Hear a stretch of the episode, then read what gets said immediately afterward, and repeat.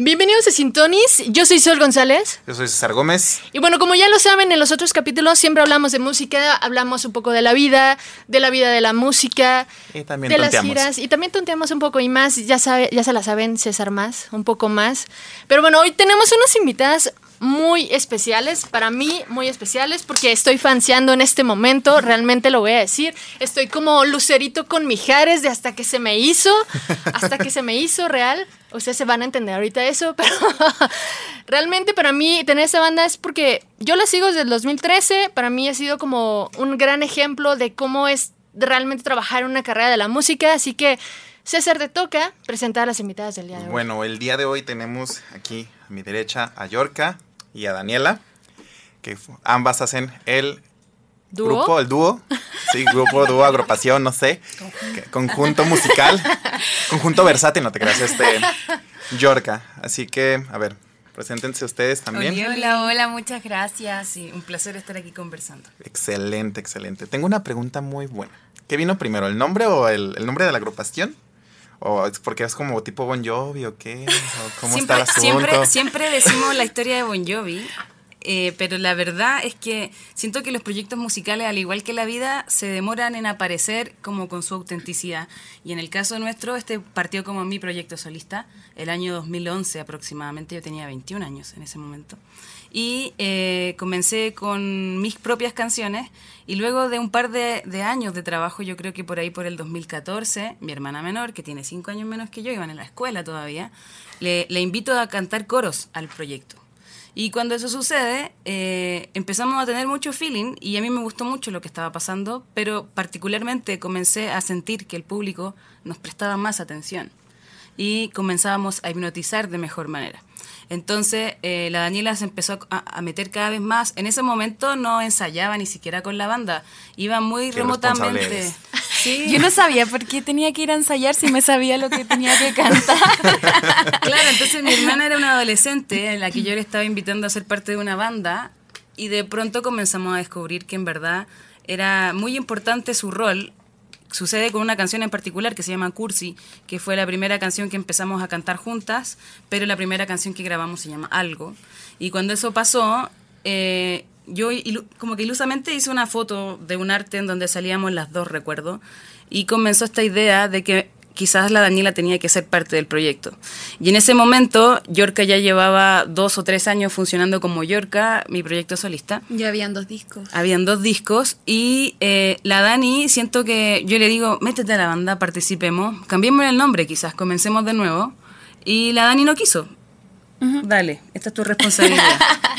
O sea, consideraba que ya tener dos discos y, y, y pensar también en, en- en el nombre Yorka, que es un nombre bastante importante eh, en nuestra familia, es el nombre de nuestra abuela, es el nombre de mi madre, de nuestra madre, y es el nombre de... O sea, Yorka es Yorquita en realidad Yo soy la en la familia. La gente no lo sabe, pero yo soy la. Yorquita, sí. Eh, entonces, cuando empezamos a verlo de un nombre, yo encuentro que es muy difícil buscar un nombre a un proyecto que a lo mejor tenga como esa identidad o, o- o como algo que te convenza. Yo sentía que Yorka era un nombre que a lo mejor no. La gente no piensa que es un nombre, puede pensar que es algo o, o- o la- o- en realidad eh, era corto, sentía que la Y, la K funcionaba. Y aparte mi nombre es Daniela, creo que también era como un nombre muy de solista y, y- y tampoco era como, a menos que Sí, yo fusionáramos que nuestro teníamos que nombre. inventar un nombre nuevo, era como, Sí. no sé, un concepto. Elefante, y, rosado, y no al sé, final algo. decidimos dejarlo. Yo decidí que en realidad a mí no me molesta ese nombre. Siento que es un nombre muy importante. Nuestra familia es una familia de muchas mujeres poderosas y la gran responsable es nuestra abuela que se llama Yorka, la gran Yorka. Entonces eh, tiene un peso familiar importante. Es muy lindo porque mi abuela tiene Alzheimer en este momento. Entonces, cada vez que vamos a visitarla, le contamos que tenemos una banda. Esta historia sucede muchas veces, una y otra vez. Y cada vez que le decimos que tenemos una banda que nos, que nos va bien y, que en Chile, no sé, hacemos teatro y qué sé yo, y le preguntamos, "Ah, ¿sabes cómo se llama la banda? Y nos mira y le decimos Yorka y hay una sonrisa en su cara que aparece siempre que le decimos eso.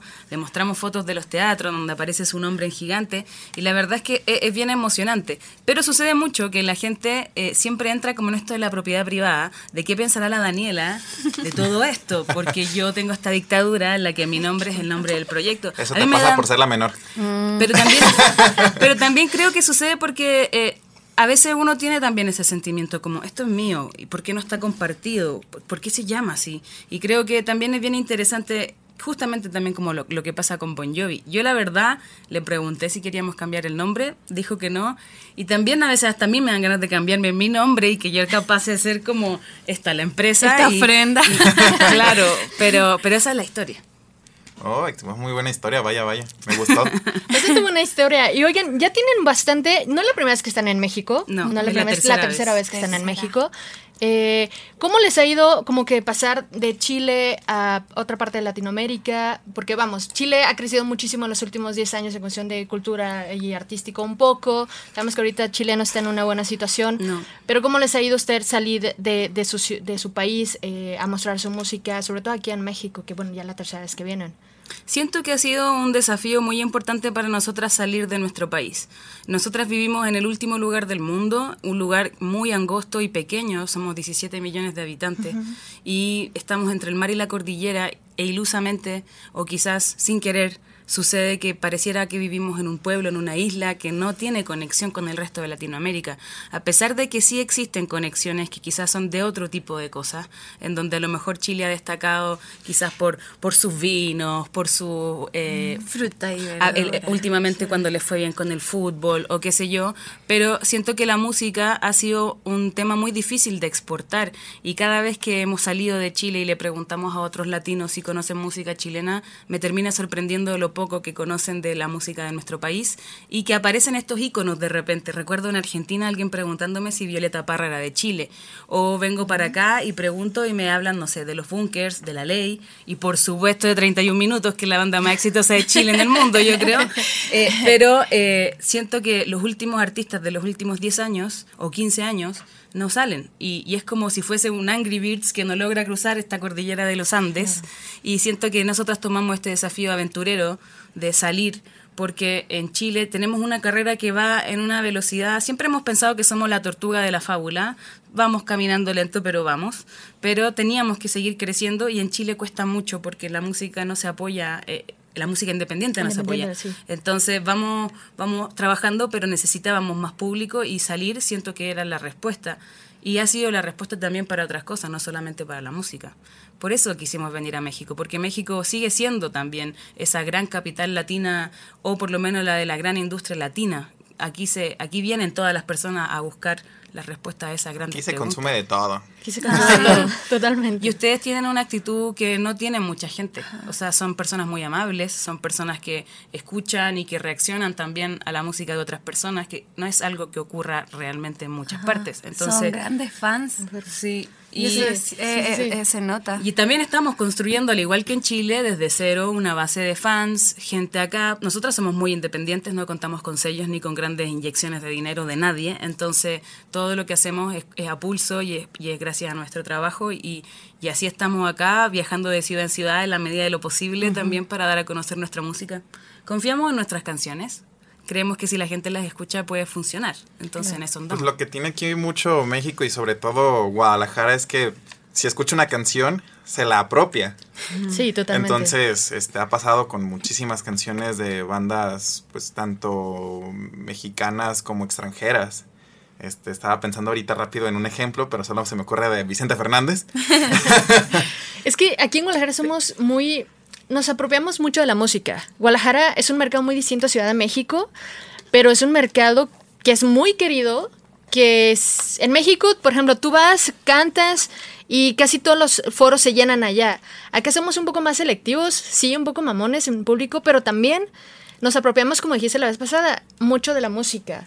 Entonces, hay que saber conectar mucho con Guadalajara. Eso, es eso, ¿no? Saber conectar con la gente. de O sea, Guadalajara, nosotras, esta es la segunda vez que estamos aquí. La vez pasada vinieron a Fin- a. FinPro, Ajá, ¿no? Vinimos a, a la FinPro, pero habíamos sido eh, habíamos participado el año anterior anterior, pero todo fue online porque fue lo de, Sí, lo de la pandemia. lo de la pandemia. Pero cuando vinimos el año pasado, Guadalajara fue una de las ciudades que nos impresionó y nos sorprendió. Tuvimos un show en una azotea donde había una capacidad de 50, 40 personas, no recuerdo 90, muy bien. No, 90. El, Ah. el evento y cuando llegamos, spoileaste mi, mi, mi- mi historia, Yorka. No, no, no, pero ¿eh? cuando llegamos había eso, como dice Yorka, 90 personas en una azotea y, y- y como decías tú, se apropiaban de- de- del show, como que empezamos a tocar, tal vez no nos conocían, o algunos sí, porque vimos a gente cantando y nosotras estábamos sorprendidas. Pero es que incluso yo he Pero visto- una actitud de show increíble, esa Guadalajara yo creo que nos No, nos así- sorprendió. Nos sorprendió mucho. Se transformó en una de las tocatas favoritas de nuestra gira Ajá. el año pasado. Es que yo, a lo que iba yo, yo he visto, digo, porque yo lo he vivido, hace que fue tres años Tres que años. fuimos a la FIMPRO, Sí. que también estuvimos en los showcases y todo.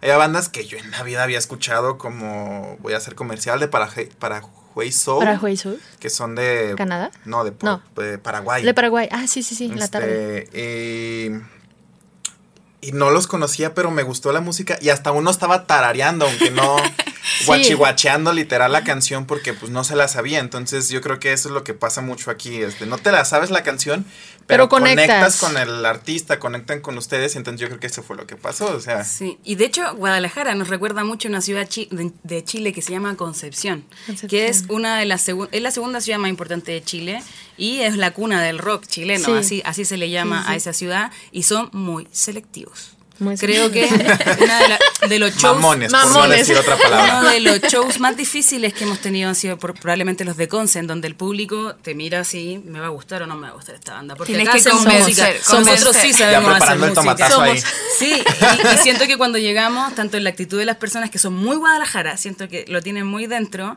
y también eso de, de, de, de la, de la selección, y también siento que se hace una especie de música más indie también acá. Eh, me lo recordó, me recordó a, Sí, nuestra, sí. A, a nuestra concepción. sí. ¿Tú has escuchado esa onda que dicen, o que fue mucho leyenda urbana de si pegas en Guadalajara, pegas en todos lados? Ah, mira. Sigue siendo real todavía. Guau. Ya está un poco Qué más esperanza siento. Ah. Qué esperanza siento. Pero lo que no saben es que tienen que pagar payola. Digo, no, No, te no creas, este. cierto. no, ya no se paga tanto payola como antes en Guadalajara. Antes eso era, en Guadalajara pagabas payola para pagar en todos lados, porque aquí en Guadalajara vienen muchas marcas de toda Latinoamérica y vienen a hacer mucho estudio de mercado. Por eso es, es que tiene esa leyenda urbana de si pegas en Guadalajara, pegas en todos lados, ¿no? Y es real porque está cerca del occidente, que está cerca de Aguascalientes, donde está la feria más famosa de, de México, está San Luis Potosí, está León, que también tiene una de las buenas ferias de México. ¿Qué otro estado está cerca? Eh, Pues pues ya, todo el occidente, ¿no? Es parte del occidente y Durango, centro. No mames, Nayarit. eso no es occidente, güey. Sí, Te pero, Estás diciendo los que están cerca, güey. pero por ejemplo, eh, no sé, en Chile las bandas extranjeras solo van a Santiago. Es muy difícil que toquen en otra ciudad. Pero uno viene acá y ve los letreros de Guns N' Roses, ve, no sé, a Warpaint que tocó hace dos Sí, dos semanas. semanas. Y, y creo que eso también habla de que es un lugar muy interesante y importante para la música. Por Sí, eso, por sí. algo también se hace la, la Feria de la Música, que aquí es un, es un mercado bastante consumible en música, en teatro, en absolutamente todo. O sea, es como un mercado creativo que se ha hecho muy, muy fuerte en los últimos cinco años aquí en, Guadalajara. Y bueno, últimamente también se conoce como la Silicon Valley de, de México. Ah, mira. Yeah. So, pues, Wow. tenemos una ciudad creativa. ¡Cállate! No te va a patrocinar el gobierno de. Guadalajara, güey. No busco el patrocinio de Guadalajara. Guiño. Nosotras sí. Nosotras sí, llámenos. Nosotras sí. Llámenos, llamen a Yorka, por favor, vale la pena mucho. Este, no, pero a ver, oigan, a mí algo que me gusta de ustedes y lo he visto a lo largo de su carrera, porque lo vuelvo a decir, estoy fanseando en este momento. Ustedes Espera, no me espera, yo viendo. necesito preguntarte Sí, algo. dime. ¿Cómo nos conociste? Sí, yo igual te iba a preguntar lo mismo. Eh, yo hago mucha radio desde los 16, 17 años y siempre he buscado bandas independientes desde SoundCloud, bueno, cuando estaba SoundCloud a full. Y yo me acuerdo que en SoundCloud, ya lo último de SoundCloud, este, yo busco mucha música de Chile porque me gusta mucho la música de allá. Eh, y de repente me apareció la de Rinoceronte en SoundCloud y dije, wow, wow, a ver, esto, esto me gustó, esto me gustó. Empecé a explorar, empecé a explorar, luego las encontré en Spotify y desde ahí no he perdido como fila de, de su música para nada. Y cuando vi que vinieron dije, "Mm, sí, soy Lucerito con Mijares, hasta que se me hizo. Llevo un año buscando una entrevista, año y medio casi.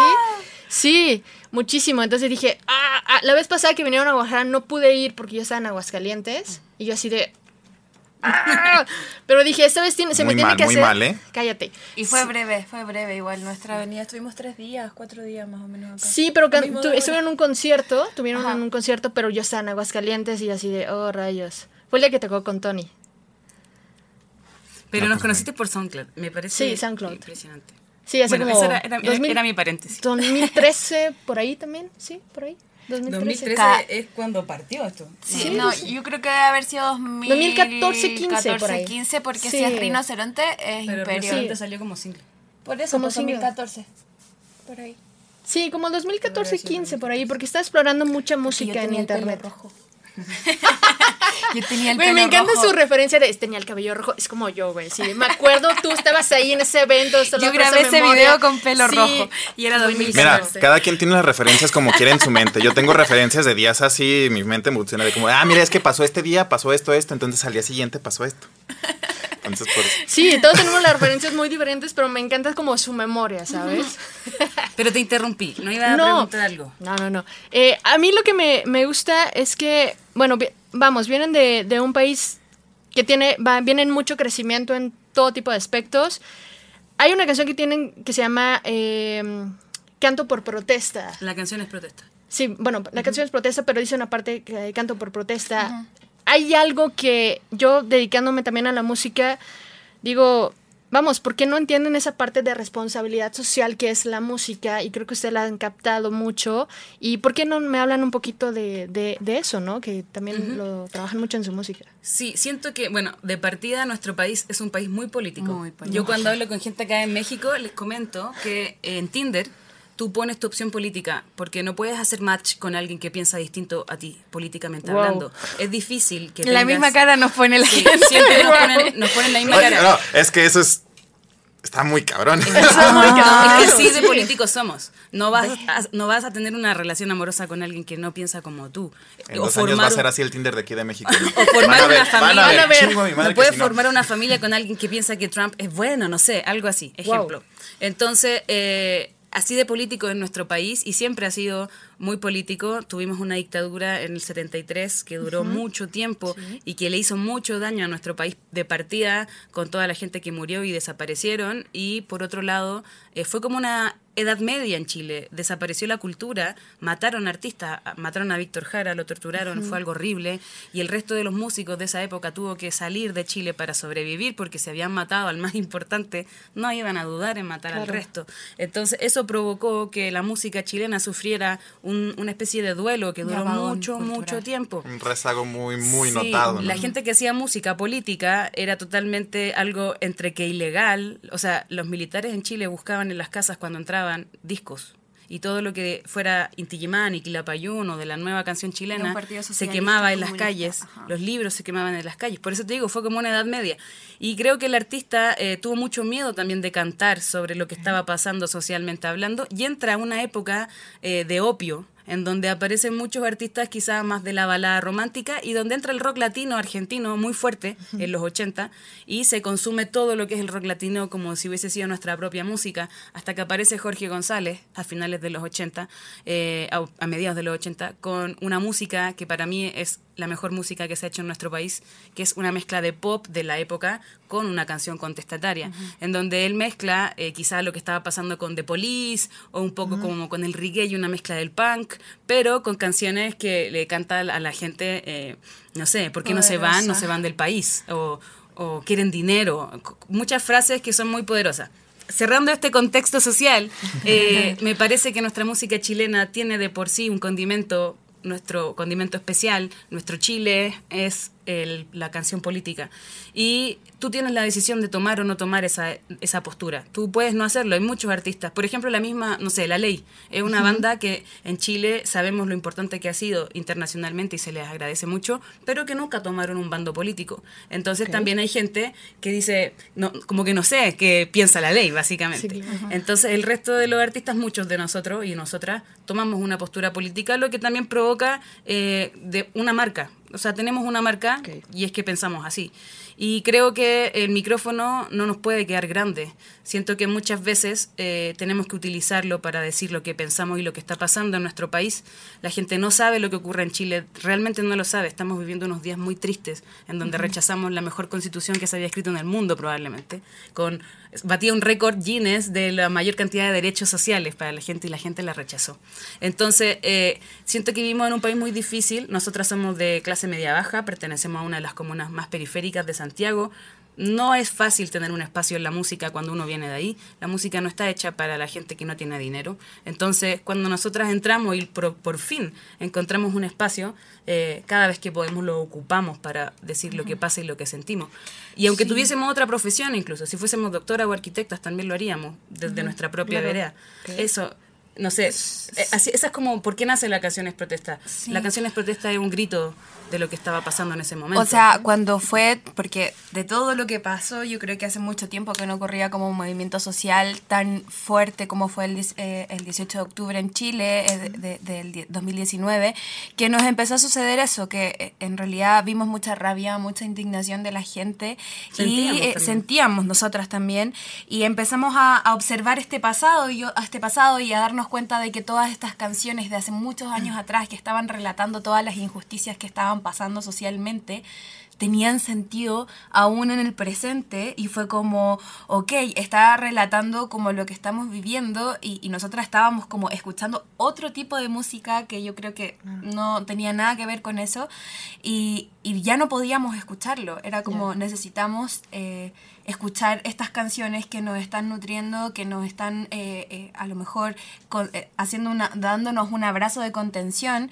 Y de cierta forma ahí también fue una decisión de, de como hay que contar lo que está pasando y, ahí nos basamos también en la nueva canción chilena de, de tomar a lo mejor un charango, de, de, relatar lo que estaba sucediendo, contar de una contar una historia, de que la gente que viera, o sea, perdón, que escuchara esto supiera lo que pasó realmente ese, esos días, que, porque si fuera por nosotras la canción podría ser mucho más larga y contar más historia, pero fue solamente lo que sucedió esas primeras semanas. Esta canción se compuso un sábado y se grabó un lunes y, y, salió. Y para cerrar esta larga respuesta, discúlpenos. no, no, Me gustan esas respuestas, por cierto. Eh, para cerrar, la canción dice en el coro, yo no canto por cantar, la canción es protesta, porque una periodista musical en esos días comenzó a escribir por Twitter Er, era como menos tocatas, más protestas, como algo así empezó a escribir. Y yo decía, ¿qué más podemos hacer los músicos? ¿Qué más crees tú que podemos hacer los músicos? Que convocar gente con una tocatita, como tú la llamas, para poder decir las cosas que hay que decir. Y a lo mejor que otra persona las diga, pero me pareció tan ofensivo y tan poco como constructivo, siendo una periodista de música. Eh, decir eso de, tus, de la gente, se supone que a ti te gusta, que me inspiró entre la rabia y la frustración escribir esto. La canción es protesta, como decírtelo así, bien grande, la misma frase que tú acabas de escribir en Twitter. Y, y yo no canto por cantar, es una frase muy importante de Víctor Jara que la tomamos prestada, con mucho respeto. Sí, sí, sí, buenísimo. Pues sí, ahora sí es como, ahorita se me estaba ocurriendo que, que todo esto va como en una canción de Residente que hice con una sola persona que lea mi mensaje ya empieza a cambiar el mundo. Entonces, aunque vayan 20 personas a la tocada, ahí pues ya... O sea, la tocada sí era una plaza de Chile llena de gente porque se juntaban todos los artistas. Entonces, entonces ajá, entonces ya ahí, si varios coinciden en eso, pues adelante, ¿verdad? Sí, en ese A romperlo todo, En ese momento armamos un show en, nuestra, en nuestro pueblito, San Bernardo, y llegaron 600 personas a la plaza, al Zócalo, y invitamos a artistas y fue algo muy hermoso y muy, y muy, y muy lindo. Y las señoras que cocinan iban a hacer ollas comunes. Entonces cada uno aportaba de lo que quería. Siento que también fue una respuesta a eso. Cada uno hace lo que puede, no critiques lo que hace el resto, haz algo tú. Como Claro, es que es justo lo que siempre hablo de la responsabilidad social en los artistas que al menos aquí de mi lado se olvida de repente muchísimo y quieren hanguear y quieren hacer otras cosas y demás. Le digo, güey, ¿quieres ser artista? Hay una parte de eso. sí, o sea, quieren hacer eso, vivir como un rockstar. Sí, como un pues. rockstar, sí, sí, Pero sí. Pues, no se les olvida que pues también son como parte de la sociedad y que tienen una responsabilidad en la cual tienen que pues... Es como dijo ella, ¿no? O sea, que el micrófono no les quede no, chico, chico. no les queda chico. O sea, si tienes la posibilidad de convocar gente y llevar una reflexión, ya sea puede ser política, de algo, de algo, del amor, sí, de, claro, lo que sea, de lo que sea. de cómo, ok, podemos todos estar en una misma sintonía, hay que hacerlo. Sí, claro, totalmente. Excelente. Allá vas a checar tu tarjetita como toda buena presentadora de noticias. Por eso la tengo aquí yo. Es que, es que yo estoy recargada, güey, no la quiero así Muy mal, ¿eh? A ver, ya pregunta, pues. No, pues se me fue el pedo, nomás te quería No ma- Bueno, a César siempre se le va el pedo, eso ya sabemos que es normal, la pasa muchas veces aquí en el, en el podcast. Pero Dios mío. Oigan, háblanos de su nuevo sencillo, eh, que es el que traen ahorita. Estamos en este Bueno, momento. no, es que no sé si ya cambiaron de sencillo. Entonces, no sé yo tampoco. ¿En qué etapa estamos? Mira, ¿Qué mira, la neta, la neta es que ni sé. ¿Qué día soy? La neta, la neta, eh, siento que eh, llegamos a México y estamos intentando hacer todo. y, y siento que efectivamente lanzamos un disco hace dos meses que se llama Chao. Hermoso, por Y cierto. siento que eso es lo que estamos promocionando un poco acá, pero nuestro último sencillo se llama Casa. Lamentablemente, como los singles no llegan tanto a México, yo siento que en México estamos promocionando más la torpeza y quizás me atrapo que cualquier otra cosa Sí. con respecto a Casa, porque en Chile ya lanzamos cuatro singles y Casa, Ya. que es la más acústica, es como para ir cerrando básicamente esta promoción. Pero acá en México llegamos recién, entonces siento que estamos mostrando también lo nuevo. El año pasado tocamos Mentí y Enloquecer bastante, entonces ahora vinimos un poco más con la torpeza y siento que eh, ha sido una, una canción que ha conectado mucho con la gente. Es impresionante cómo eh, de verdad les gusta mucho hablar de la torpeza del amor y, y Te hablan. cómo, y cómo A ver, a sucede. ver, a ver, a ver, a ver, a ver, a ver, a ver. No, no, a nosotros también sea, nos pasa. O sea, sí. O sea, sí, pero. pues, ¿para qué? Bueno, ya mejor Y- me callo. Y creo que hemos eh, ha conectado también mucho la gente con, con estas canciones. Estamos promocionando un disco que habla sobre despedirse. Es, eh, se llama Chao, que es una palabra muy cotidiana en nuestro país para decir adiós de cualquier manera. Y también eh, siento que no se ocupa mucho en el resto de Latinoamérica y por eso también quisimos titular una, un disco de nosotras con una palabra que consideramos media local. Y son distintas canciones, son 10 temas que hablan de, de la muerte, de terminar relaciones, de cambiarse o mudarse de un espacio, dejar tu casa. Eh, hay canciones que también hablan de, de como Soltar del error, de soltar, de no de- dejar de darle vuelta y o de la locura que de repente uno atraviesa cuando deja a alguien, de todos estos sentimientos malos, de los celos, la frustración, la rabia. Siento que es un disco que habla mucho como de, de despedirse y, y nos tiene muy muy contentas. Estamos muy orgullosas de poder estar hoy día lanzando este trabajo. Eh, creo que nos hemos demorado un montón en encontrarnos también, tal como hablábamos al principio con el nombre. Siento que hoy día por fin somos de verdad lo que queremos que la gente escuche. Excelente, excelente. Ahorita se me ocurrió una preguntota.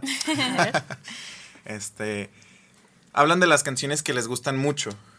Pero ¿cuál es la canción que de plano dicen, bueno, esta sí gusta, pero no me termina de convencer tanto a mí, pero al público sí le gusta? Algo tipo Creep de Tom York.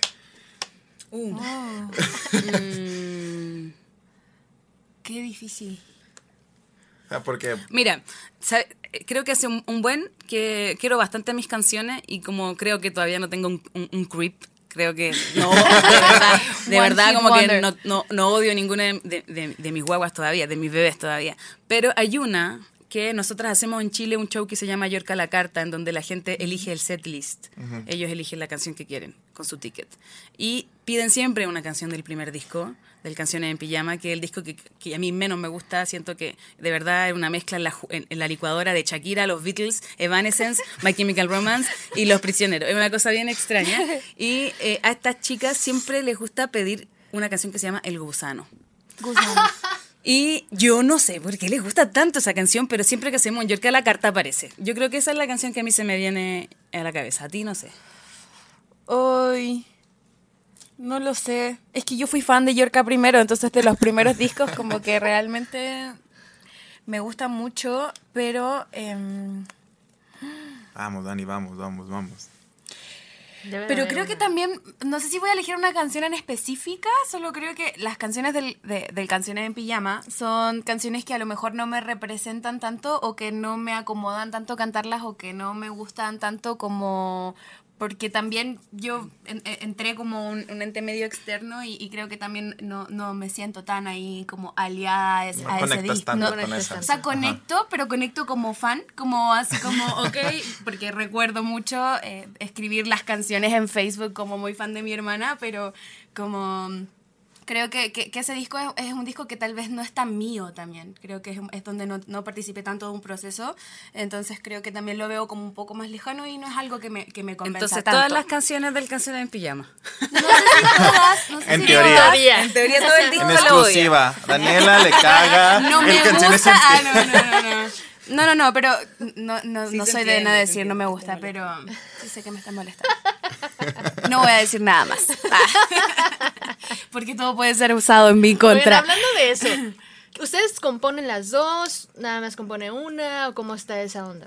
Siento que ah, hasta está evolucionando. La Daniela, como eh, tiene cinco años menos que yo, también siento que sus procesos van pasando a, a- adecuar, adecuado a su edad. Entonces, eh, efectivamente, la mayoría de las canciones las he escrito yo, pero todos los arreglos son de la Daniela. O sea, yo nunca he hecho una segunda voz en Yorka y no me la sé y probablemente si jugáramos vaya a si jugáramos a cambiar los roles soy un desastre. Eh, de hecho nos cuesta mucho hacerlo y eh, la Dani está empezando a componer ahora y yo creo que de a poquito la gente también va a ir viendo más de su, de su lenguaje. Sí, estoy empezando ese proceso. Creo que la pandemia fue también una forma de, de impulsarme a, a sacar todo lo que estaba sintiendo. Pero sí, como dice Yorka, yo tengo una obsesión con la armonía. Es como algo que llegó a mí, una iluminación, como un rayo de sol sin bandera en mi corazón.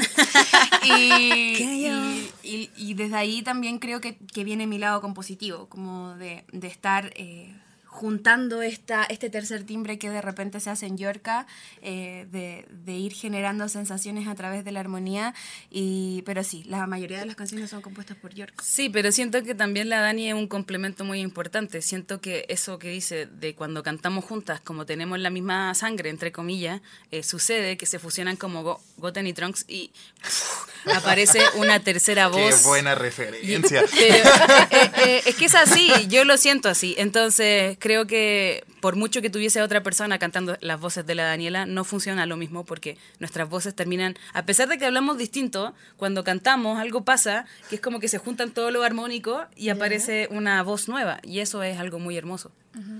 Buenísimo. Y a ver, entonces, ¿cuál canción? Ahora vamos a. Ahora vamos, a- ahora vamos, seguimos acá, vamos a incomodar de gracias. No les gusta de...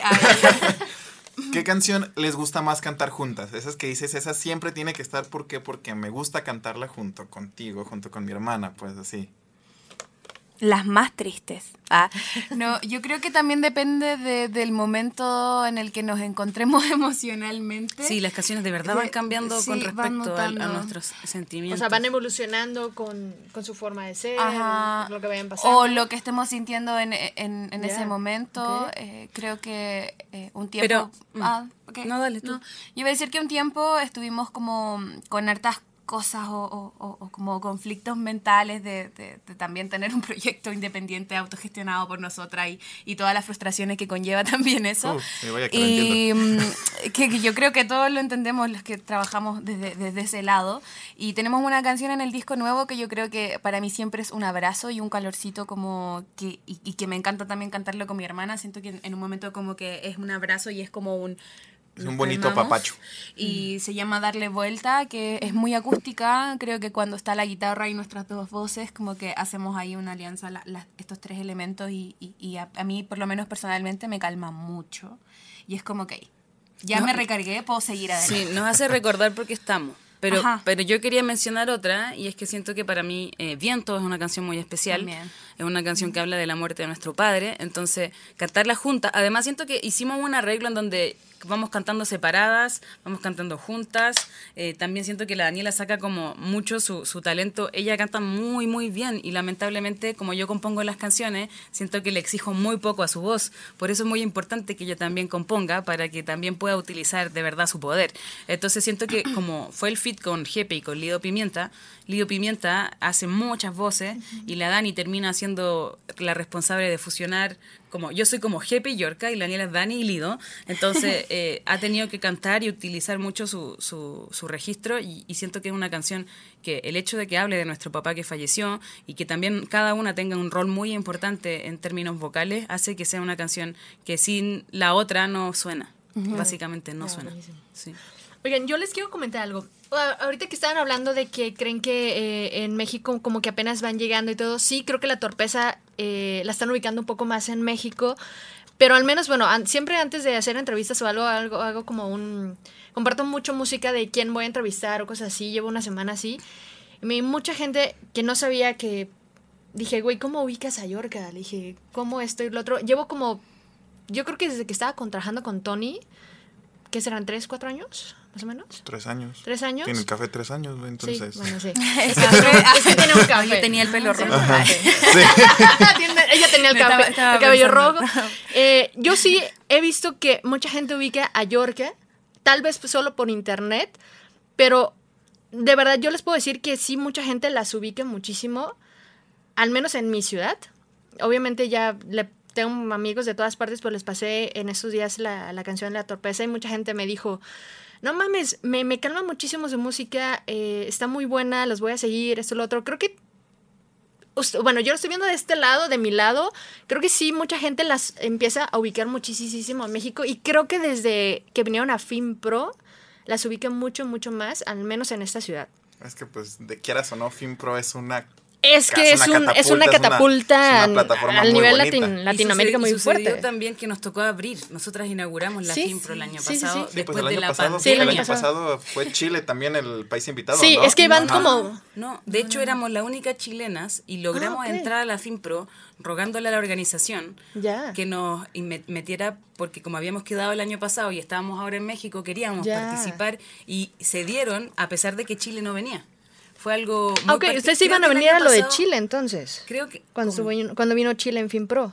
Es que fue online. Es que no me acuerdo. De hecho, de hecho Es que, tuve- es que que nosotros vivimos. chilena. Creo que fue una la del noche chi- 2018. Fue la del 2018. 2018, Esa tuvo que haber 2019. sido, sí. Donde estaba Chile como país 2019, invitado. estaba Sí, país nosotros invitado. no estábamos ahí, Sí, pero no. eh, tuvimos que mandar como un video. Como que igual participamos, pero con algo como muy breve. Ya. Y el 2020 fue solo online. Entonces el 2021, cuando vinimos, ya era también el reencuentro de la gente de, de manera presencial, porque Sí. tampoco lo había Era la primera FIMPRO después de dos años sin Sí, verse, años. entonces de verdad fue muy especial poder abrir esa inauguración. Y eh, fue el show en donde nos eh, sentimos mejor nosotras escuchándonos y en términos de técnica. Y fue fueron dos canciones que nos salieron muy bien. Y nosotras como que nos bajamos del escenario y fue como yeah y sentimos, y sentimos que la gente conectó mucho con nosotras y pasa que nos bajamos del escenario entramos después al hall central y recibimos muchos abrazos mucha gente acercándose. Ya termina el evento nos subimos a la van y eh, nadie cachó quién está no, nadie supo quién éramos nosotras y empezamos a escuchar las chilenas, increíbles las chilenas, ¿no? Las canciones de las chilenas. Y empiezan así como a hablar de nosotras y nosotras Y tú allá atrás, así como. calladas. así, Súper calladas. Y, y estaban, "Hola, soy yo". Y, de- y después sabemos que son como agentes de la industria que trabajan todos los días en esto, contratando bandas, y solo hablaban cosas muy buenas de nosotras hasta que alguien nos mira y dice, acá están las chilenas, y como, hey, sí, estamos aquí nosotras. Y fue un viaje de, de la FIMPRO al hotel recibiendo muchas flores y muchas cosas muy lindas, entonces siento que también ese fue un show muy especial. Ya, es que son una banda muy buena. Sí, sí, sí. O sea, yo, yo me acuerdo de verlas. Cuando me dijo que íbamos a entrevistar a Yorka, yo me acuerdo que dije, ay, Yorka sí me suena. O sea, no suel, yo escucho demasiada Por eso música. había que dejar el nombre. Ajá. Yo escucho, yo escucho demasiada, Era- demasiada música común. y de repente me dice artistas que digo, ay, como que sí me suenan. Y hasta que me pone una canción digo, ah, ya sé Sí. quiénes son. Sí, así Entonces, funciona yo ubicaba, no, yo de repente como que había acá en mi mente dije, ay, como que sí las he escuchado. Y ya cuando me puse allá a buscarlas ahí yo en Spotify, dije, ah, sí, ya sé quiénes son. Dije, sí me gusta su música. Me gusta mucho. Y yo la había venía diciendo, ya son como que, escuché yo creo que las más folk que tienen, como que un poquito las más folk. Y me dicen, no, son super pop. Y le hago, güey, esto es folk, no manches. O sea, tienen mucho folk. Ajá. Sí. Y pues me dicen, no, es que son súper poperas. Entonces aquí la pregunta es, ¿qué se consideran ustedes? ¿Un pop folk? ¿Más pop? ¿Más folk? ¿Más No qué? lo sabemos. Una, una, una cosa medio rara gusta ahí. todo, gusta Un indie pop folk.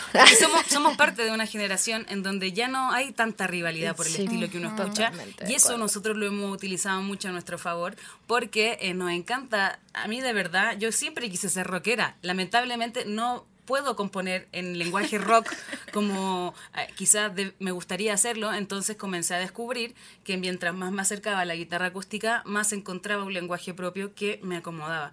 Y creo que eh, me encanta el pop, nos encanta el pop radial de sobre todo eh, los 90 y los 2000, que fue cuando era nuestra infancia. Y que fue la inspiración de Y es la inspiración de nuestra música también. Nosotras queremos mucho hacer esa, esa música tipo Alanis Morissette, eh, tipo Shakira del principio, eh, Nelly Furtado, que esta guitarra acústica sobresaliendo, pero es una banda. Sí, claro. Entonces, eh, creo que ese es nuestro estilo, que es un pop de antes, es un pop más radial, somos adictas al coro, nos encanta tener coros en nuestras Un canciones. solo que se cante. Solo de guitarra, que vuelva a los solos de guitarra. Nosotros hacemos muchos solos de guitarra.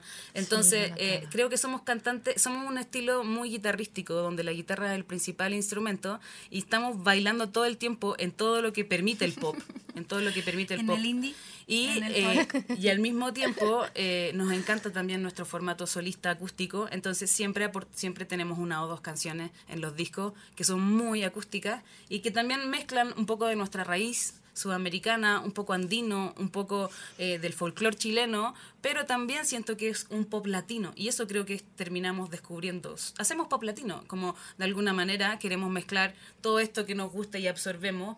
Eh, nos encanta la música mexicana también. Eh, Natalia Lafourcade, Julieta Venegas, Jimena Sarillana, siento que son también artistas que nos gustan un montón y no están tan lejos de lo que hacemos. Claro. Entonces, eh, creo que por ahí eh, va, Una juguera de pop. Es que el pop es demasiado mole, mezclable. ahí. Bueno, chicas, de mole pop. Es un mole Pozole pop. pop. Chile, mole y pozole. Oigan, chicas, ¿qué viene para ustedes? ¿Cómo van a cerrar el año? ¿Qué viene para 2023? Cuéntenos. Uf, se vienen hartas cosas. Estamos terminando ya la gira por acá en México. Nos queda Guadalajara, nos queda, nos queda Foro Indie Rocks en Ciudad de México. ¿Querétaro? Nos queda Querétaro el 24 de septiembre. Y ya luego volvemos a Chile con todo, con un show bastante especial. O sea, México tiene eh, el privilegio y el gran regalo que quisimos darle de, de lanzar eh, este disco acá antes que en nuestro propio país. Así que también la gente que nos va a estar viendo va a estar disfrutando de este show eh, en exclusiva. Y en Chile tenemos ya en noviembre eh, dos fechas importantes. Una es el Teatro La Cúpula, que es como un, un lugar bien grande, es un gran desafío para nosotras, donde vamos a estar... Metropolitan. Ajá. Metropolitan, ya. Donde vamos a estar lanzando este disco eh, junto también a nuestro público. Y ya después, el 6 de noviembre, vamos a estar viajando a Concepción, a nuestro Guadalajara. y vamos a estar participando en el REC, que es un festival como muy importante y que yo creo que teníamos anotado en nuestra lista de sueños y deseos hace mucho tiempo. Entonces va a estar bastante ahí potente. Y ya en diciembre cerramos el año con eh, otro, otro festival bastante importante que es el Fauna Primavera Fest, donde vamos a estar ahí tocando en, En otro, mundo en, en un indie, mundo o muy sea, indie, muy folk, otra Chet cosa. Faker, Ajá. con eh, Metronomy. Ajá. No, no es Metronomy. Sí, Metronomy. Sí, Metronomy. No, y es como, y nosotras. Y nosotras, y es como, vamos, ok. estamos aquí. Y ahí también vamos a estar desbloqueando un, un- un gran escenario que es el Movistar Arena allá en Hace- Chile. También hace unos días nos escribió este man que tiene un show el, un día después que nosotras llegamos a Chile. Ajá, Sí. y vamos a nos estar ahí invitó a también. cantar. Entonces también están pasando cosas bien bonitas eh, en- con respecto a los colegas que admiramos. O sea, que nos escriba este Buenísimo. man, a nosotras nos gusta mucho. Es como, buenísimo. Buenísimo. Buenísimo. wow. Sí. eh, Cool. Y el Y próximo cool, año sí. queremos regresar entre marzo y abril. Queremos cambiar un poco la fecha porque estamos viniendo dos años seguidos en sep- eh, agosto-septiembre. Julio, agosto-septiembre vinimos el año pasado, de hecho. Y eh, también nos hemos estado perdiendo cosas bien importantes de nuestra familia y, y de nuestro país. Ahora, por ejemplo, no pudimos votar. Entonces siento que eh, Ya. ta- vamos a cambiar un poco la fecha y también nos han mencionado que son meses fuertes de, de festivales y de cosas así. Entonces esperamos estar regresando a un buen festival en marzo. En marzo, Esperemos ajá. que eso sea así. Pues acá los buenos festivales son fines de año. Son fines También de año. sí. También estábamos pensando dicho. en un, En en un octubre, marzo y en octubre, un noviembre. noviembre. Sí, sí, por ahí. Es que Ahí. queremos lograr tener esa visita siempre, marzo-abril, eh, octubre, noviembre. Finales de Claro. octubre, mitad de noviembre Ya. para vivir el Día de Muertos Ese acá sería que el nos futuro encanta. ideal, pudiendo Joyita, costear eh, dos joyita. viajes. sí. Sí.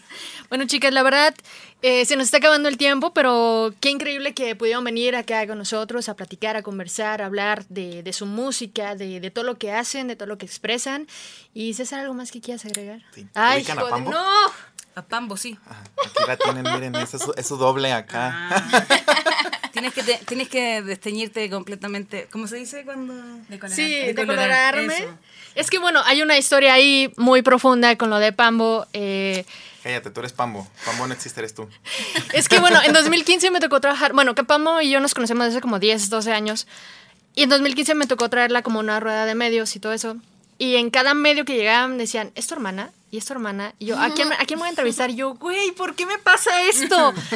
O sea, es una historia de que me encuentro a Pamo en Ciudad de México y nos saludamos y todo, pero eh, ella dice, ay, nomás por las fachas y así. Yo sí, de Pamo, no me ayudes, no me ayudes. Pero bueno, no sé qué va a pasar el día que tenga a Pamo aquí enfrente, ¿verdad? Sí, ya sé, ya te dije ayer. No, ma, cállate.